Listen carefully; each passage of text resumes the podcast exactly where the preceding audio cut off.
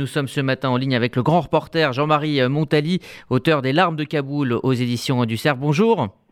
Bonjour. Merci d'être avec nous euh, ce matin. Vous avez connu euh, le Pakistan et l'Afghanistan. Vous y avez euh, réalisé de nombreux reportages. Nous sommes quelques mois après les attentats du 11 septembre. À cette époque-là, à quoi ressemble l'atmosphère sur place au Pakistan? Bah, vous savez, au Pakistan, on s'est beaucoup réjoui le 11 septembre des, des attentats contre les États-Unis. Ben Laden était considéré comme un héros. D'ailleurs, on n'a pas attendu le 11 septembre 2001 au Pakistan pour le considérer comme un héros. Il l'a toujours été. On trouvait très facilement. Moi, je connais bien Peshawar, un petit peu moins Karachi. Mais dans les deux villes, on, trouvait très facilement des, des t-shirts à l'effigie de Ben Laden. On trouvait des, des cassettes audio avec euh, ses fatwas, euh, dont celle, la, la, célèbre de 1998, où il appelle à frapper euh, les citoyens américains et les intérêts américains partout dans le monde. Ben, Laden, ben Laden était déjà l'ennemi public euh, numéro un des États-Unis. Il était déjà réfugié au Pakistan. Et la situation après 2001 était très tendue, après le 11 septembre, tout simplement parce que les représailles américaines n'ont pas tardé. Dès le 9, dès le 9 octobre, les Américains ont frappé les États-Unis, euh, le, le, les talibans ont été chassés de Kaboul. Donc les Pakistanais qui soutenaient Ben Laden et qui soutiennent, et qui ont toujours soutenu euh, les talibans, se considéraient plus ou moins guerre euh, contre, contre, contre les Américains donc, et contre les Occidentaux en général. Donc la situation était, était en effet très très tendue. Est-ce que vous pensez que Daniel Pearl euh, a été tué parce que juif ou parce qu'américain ou parce que journaliste? Ah ben Là, je crois que vous, vous voyez, vous venez d'énumérer trois raisons pour lesquelles, dans l'esprit détraqué des, des assassins de Ben Laden, euh, euh, Daniel Pearl méritait la mort. Journaliste, il enquête sur un réseau terroriste et d'éventuels liens avec les services secrets pakistanais. Ça mérite la mort. Américain on mérite en pleine guerre, ça mérite la mort.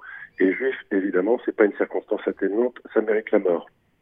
Alors vous êtes euh, journaliste de terrain. Est-ce que euh, dans votre profession, euh, cet assassinat a marqué un, un point de rupture? Oui, certainement, parce que d'abord, vous savez, quand on dit assassinat, je crois qu'on ne dit pas complètement les choses.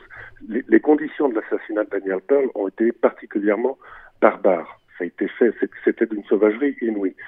Ça, c'est la première chose, mais surtout, vous savez, dans le, préambule, dans le, reportage de votre journaliste qui présentait l'assassinat de Daniel Pearl, on parle de l'acquittement des, principaux suspects. Je crois que ce qui a marqué la rupture, ou ce qui a en tout cas frappé les, journalistes à cette époque-là, c'est deux choses. La première, le mépris avec lequel les autorités pakistanaises ont enquêté, le désintérêt, la désinvolture avec lequel, les, les autorités pakistanaises ont enquêté sur l'assassinat de ce journaliste juif américain. Ce mépris, ça dit deux choses. D'abord, c'est une insulte envers toutes les victimes du terrorisme partout dans le monde. Et ensuite, ça dit aux journalistes, on s'en fout de votre mort, si, vous êtes tué, peu importe.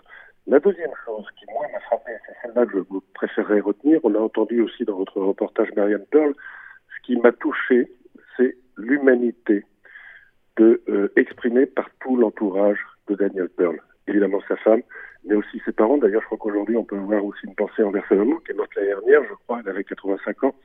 Et cette humanité-là, si on l'oppose à la barbarie des terroristes, ça fait quand même du bien. Donc, je crois que c'est ça aussi qu'il faut retenir de l'assassinat de Daniel Pearl, c'est la formidable humanité de ses proches, de ses amis, de sa famille. Et puis, je crois aussi qu'il faut retenir quelque chose. Vous savez, cet acte, c'était un acte barbare, et je crois que l'honneur des journalistes, c'est d'aller là où il y a de la barbarie. C'est d'opposer l'humanité à la barbarie et c'est ce qu'a fait Daniel Pearl. Merci euh, Jean-Marie euh, Montali d'avoir évoqué à notre antenne euh, Daniel Pearl, notre confrère, Merci votre confrère.